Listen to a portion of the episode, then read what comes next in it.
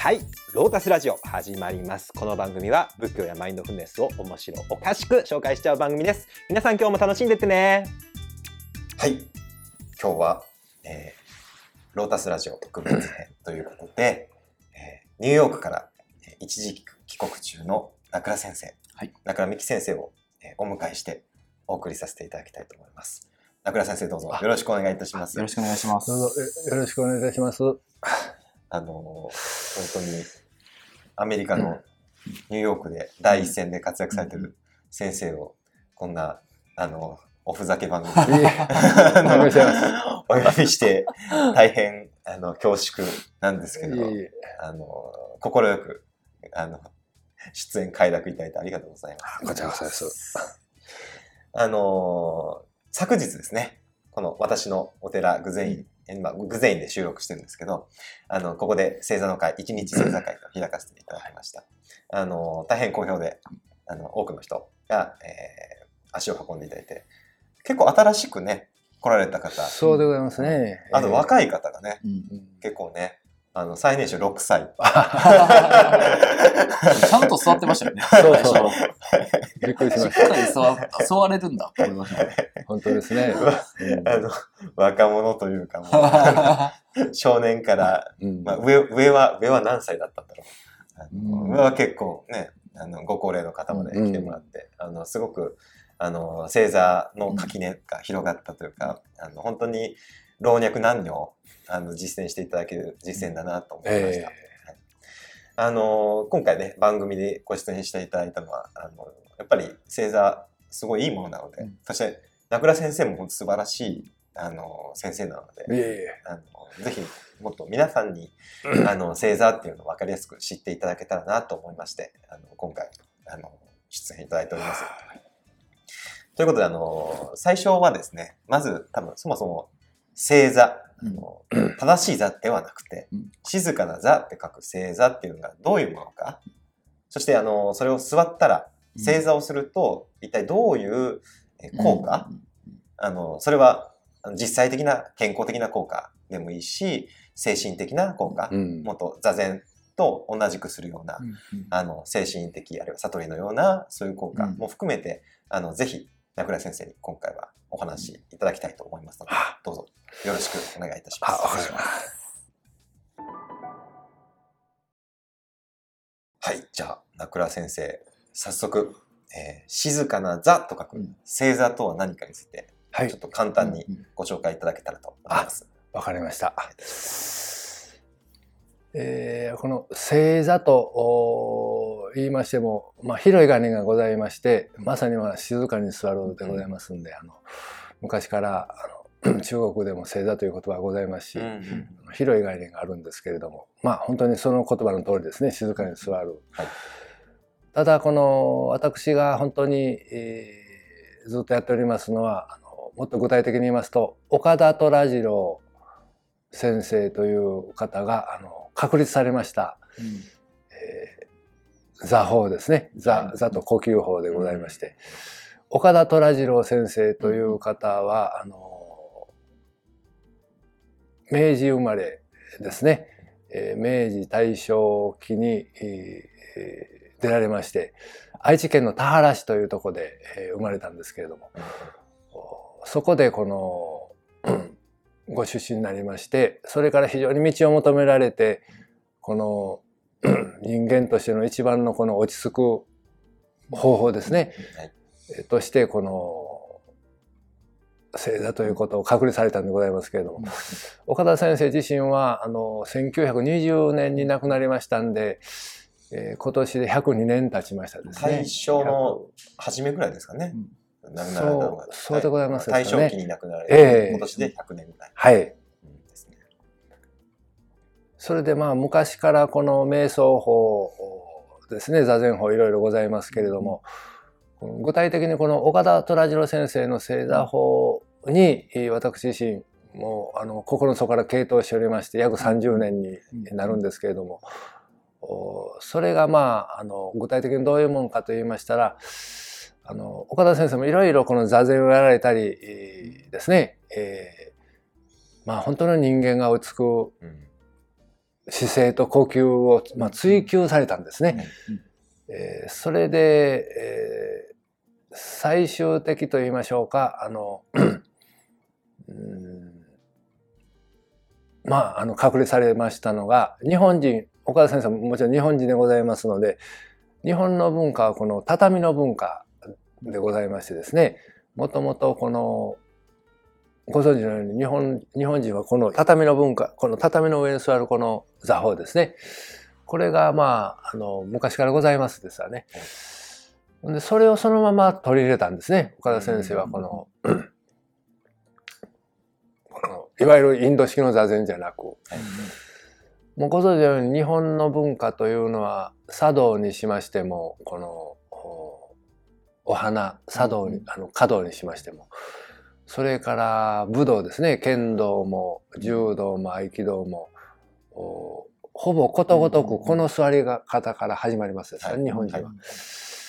それからこの、まあ今はもう椅子で食事する方が大半でありますけれども、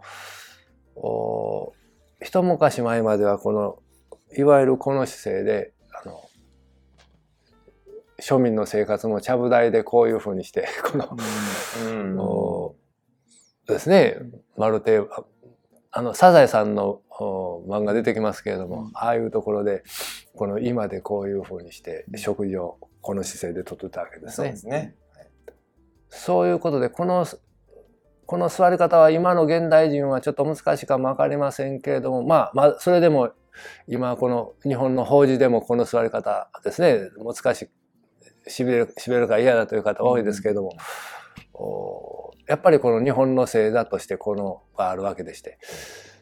それをそのまま、つまり日本人の生活に即したこの座法をそのままあの取り入れて、えー、それでこの身体的にも精神的にも非常に落ち着くこの姿勢と呼吸、それからこの成果丹田と言いますけれども、こちらに力を入れるということを非常にこの自ら実践されまして、そしてせあの姿勢はこうあるべきじゃないかということですね、うん、呼吸はこうあるべきじゃないか。そして丹田と丹田にこの力を入れるということをまあ強調されましてですね、うん、正座ということをまあ約110年ぐらい前110年ぐらい前に確立されたわけでございます。うん、岡田さんは、うん、岡田先生は、はい、あのお坊さん等ではないですね。あの、岡田先生はもともとは、あの、幕末、あの、いわゆる武士の子やったんですね。武士、武士の子でしたけれども、田原藩士ですね。田原藩の、藩の藩士の子で、しかし、この、明治史になってお百姓さんをやってはったんですね。さやけど小さい時から体が弱くて、えー、非常に虚弱やったらしいんですけれども、うん、そんなことで、えー、まあいずれにしましてもこのおお米作りやとかそういうことを小さい時からやってはったんですね。うん、農業に従事して農業に従事してはったんですね。うん、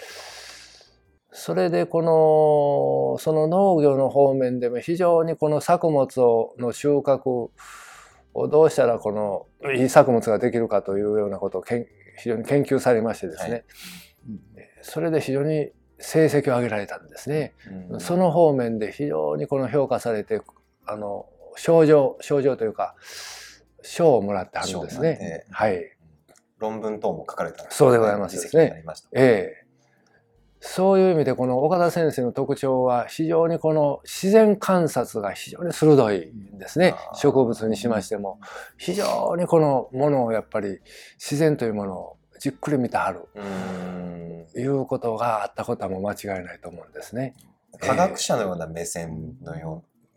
う、という感じでいいんですかね。えー、そうですね。非常に、まあそういうものをやっぱりあるがままに深く見るということでしょうね。そこから随分今農業と星座、えー、隔たりがあるように感じるんですけど、そうですね。それで非常にこの あの農業に関しまして非常にこのいわゆる植物のこの 生育と言いましょうか、はい。そういうことに関しまして非常にいいいい成績を上げられたんですけれども、おまあそれはそれとしてしかし我々人間ですからこの人間開発と言いましょうかですね。我々人間がやっぱり一番あの本当にこの正しく成長することは大事じゃないかと、そのためにはどうしたらいいかということに着目されていったと思うんですね。ええ。農作物を、ええ。まあ正しくよく育てるとはいはいはいいうところから、今度は人間をそうでございます。はい。人間開発、人間教育ですね。はい。うんそれで、なんだろう、あの、研鑽というか、その収容、研鑽への道が開けてきたっていうはははいろいろこのやっぱり昔からの中国なり東洋なり、またあの西洋世界の古典ですね。ね。をキリストから、また東洋の孔子さんからですね、あらゆる、おそうですね。ソクラテスとかソクラテスですねギリシャ哲学だとかですね、そういうふうにやっぱり、えー賢人のお哲学、宗教をうん。うんお勉強なさってましたけれども、うんまた同時に京都の禅寺行かれて、えー天龍寺でしたかね、うん。えかなり若い時から、そうですね。全然行ってましたよね。ええ。10 15、6とか。そうですそうです。んーそんなことで、うん非常にこのその方面へあの、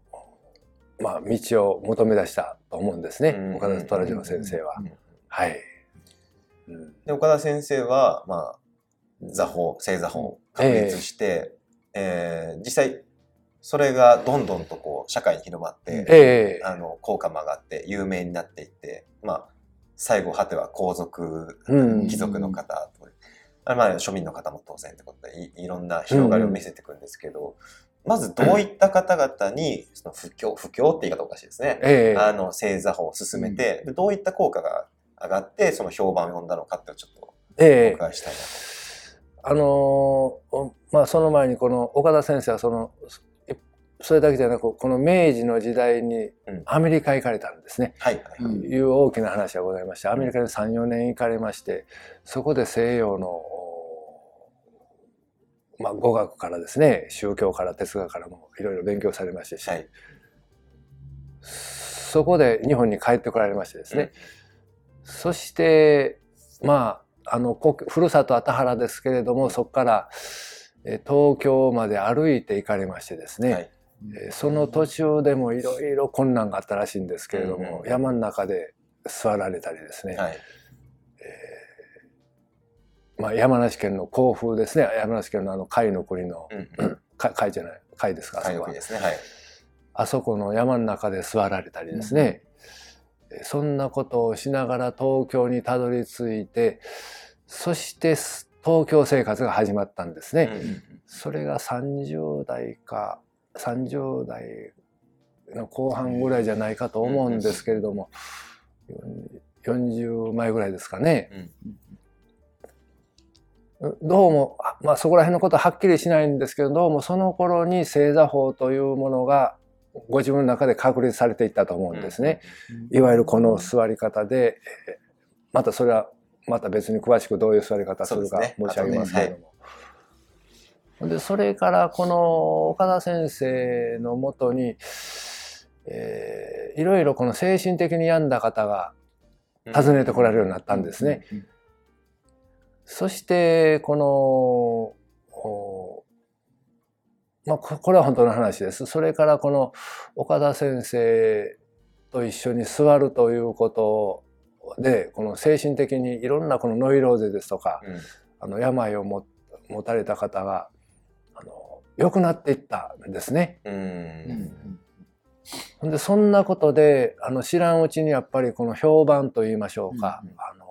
呼ぶようになりまして。だから一番初めは岡田先生はこういうそういう精神的ないろんな問題を抱えた人と対面しましてですね、それからあの まあ実際そういうその当時も明治のお末期ですか、はい。あの たくさんの方がやっぱりに日本がいろいろですね、あの夏目漱石もそうですけれどもいろいろやっぱり精神的にうん、ガラッと激動の時代でしたからね。価値観がそうです、そうです。はい。うん、なんていうか、生き方の指針がええ見えなくなってたような時代そうですね。ですよね。そんなことでいろいろこの精神的に行き詰まる方も現代も同じですけれども、そういうこと方に対して岡田先生はあの対されましてですね、うんそしてこのおそこから岡田虎次郎という方がだんだんだんだんあのお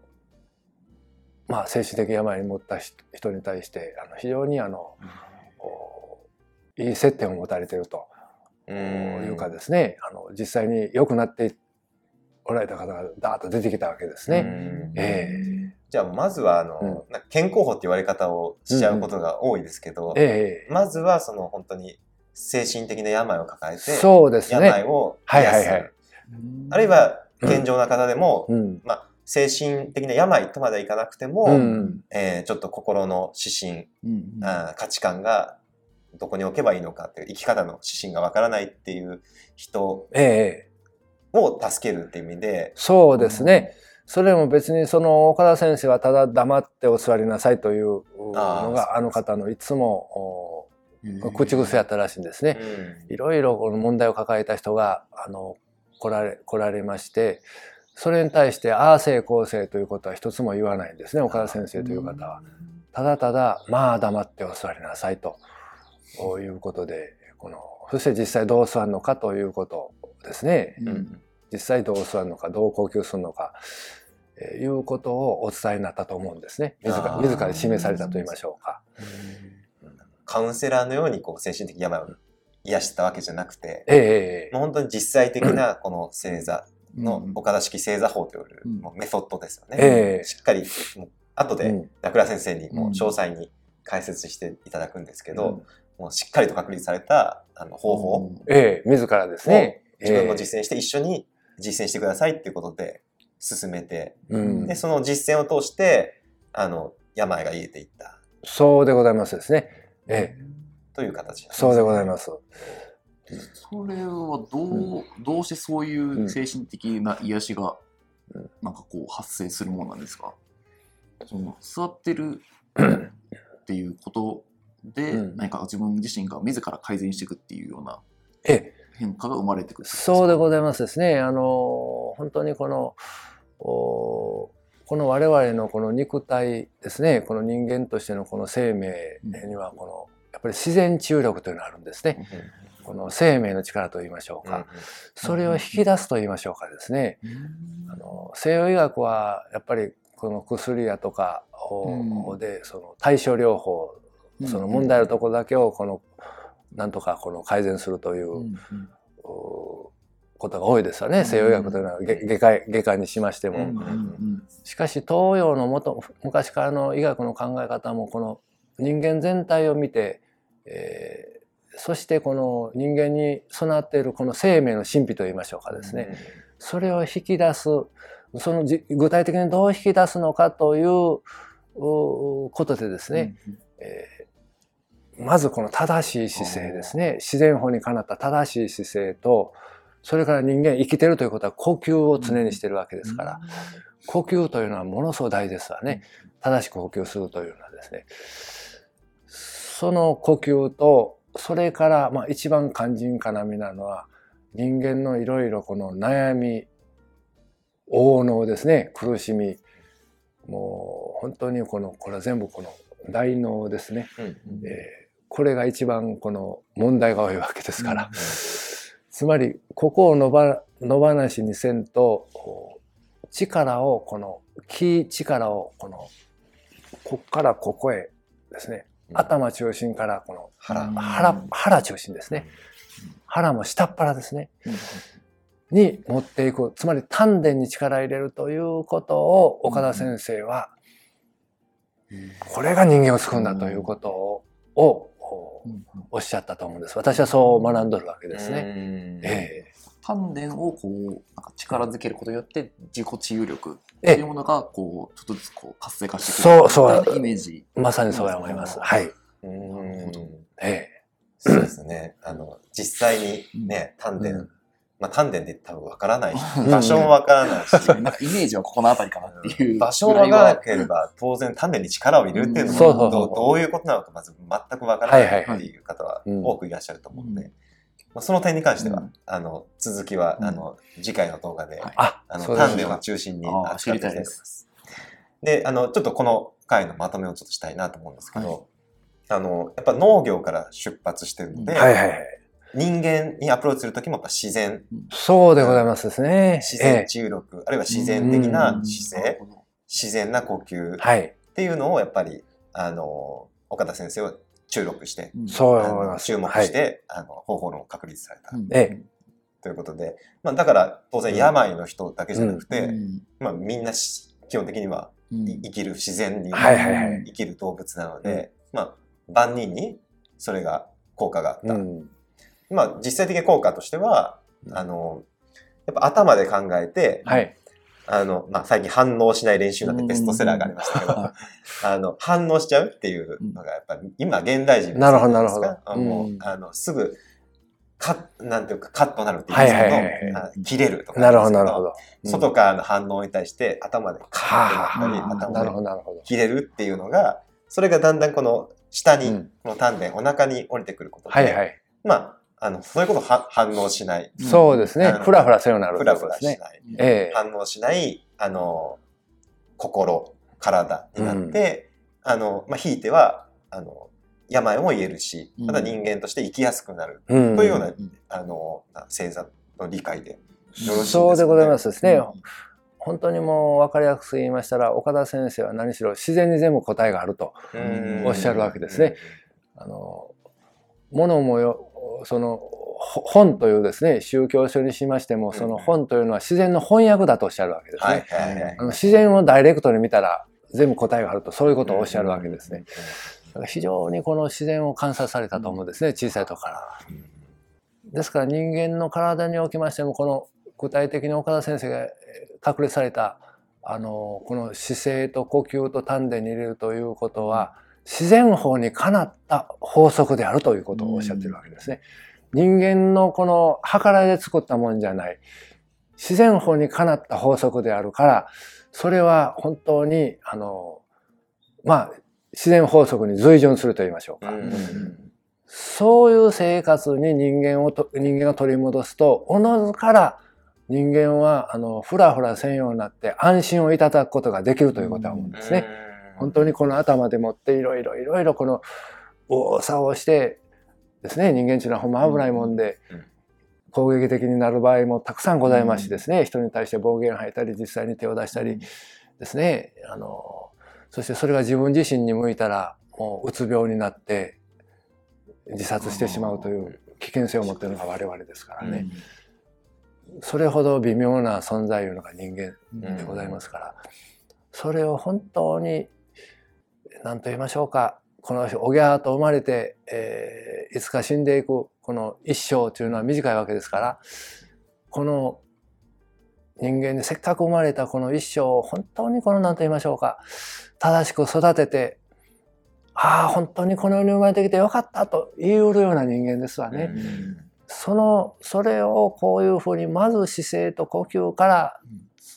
ですね。誰でもできる道があるということを教えてくれたのが岡田トラジオ先生じゃないかと思うんですね。ええ非常にこれはもう宗教関係なくもう世界に通ずる道は思うんですね。うんこの肉体と心を持っている以上誰でもできる。この座り方に限らないわけでございます。うん我々日本人はこの座り方に向いてるからこれこここから始めたらいいんですけれども、もう私はニューヨークでやっておりますからあの椅子の正座が中心ですし、えーまたこの立っておりましても何をしておりましてもこの正しい姿勢と丹田に力を入れるいうことはまあ寝ててもできるわけですね。うん寝ておりましても丹田に力を入れることはできるわけですから、あの、本当にもう例外なく誰かって、えーただこの、この方法に気づいて、えー日々やっていけばですね、あの身も心も本当に休んずることができる。お一言で言うたら、あの、もう私はハッピーですと。うん心の底幸せになるためのそうですね心ね心の底からほんまにそういうことはにじみ出る。いうことは、これはもう間違いない。私自身その、ほんまにいや、本当に。味を取りますから。それを、い生き証人ですもんね。本当に、あの、名倉先生に触れてると、そういう感じを受けます。うんだからもう本当に、あれですよね。あの、なんとか式、何々法っていうと、うんうん。あったかも、岡田先生が、なんかこう、よくね、今でも、そうです、そうです。あのはいはいなんとか式健康法、なんとか式ストレッチとか、ええはいいろんな方法があって、あの、なんか私が開発しましたとか、はいそういう、なんか現代にある感じでは全くなくて、そうですね。あの、うんただ自然に元からあって、うんまあこれ本当にブッダがね、うんあのダルマを開発したってブッダは言わないじゃないですか。うん元からあったものを、うん。ただ、あの、観察して見出したっていう、そうですね。あのだけなので、あの当然なんていうか、その、岡田先生個人のなんか、エエゴが作ったものでは。なくて、だからこそあれなんですよね。その、うん大正時代からもそうでしたけど、宗教関係なく、うんあの、お弟子さんの中にはキリスト教の人も、そうです、そうです。仏はい教のお坊さんもいますし、うんっていうのがあって、だから本当に、しなんか宗教なのかなと思われることも、外形だけ見ると座禅かなとかうん思われることもあるけど、本当に万人、そして名倉先生がニューヨークに行かれたように、うんあの全世界に通じるっていうのがこの星座法、そうでございますですね。あの、次回からは、あの、まずは丹田ですよね。はい。どうやって丹田にこう頭から、頭中心からうん。腹中心の人間になるための、まあ、実際的な方法、岡田先生が見出したその自然の方っていうのを教えていただいて、で、実際に名倉先生にご指導のうんしていただきたいと思いますので、はい。ぜひ楽しみに次回もご視聴ください。はい。ありがとうございました。どうもありがとうございました。ロータスラジオ今回もご視聴ありがとうございました。ご意見ご感想等いただけたら大変励みになります。メールアドレスはプロフィール欄概要欄よりどうぞ。それでは次回もお楽しみに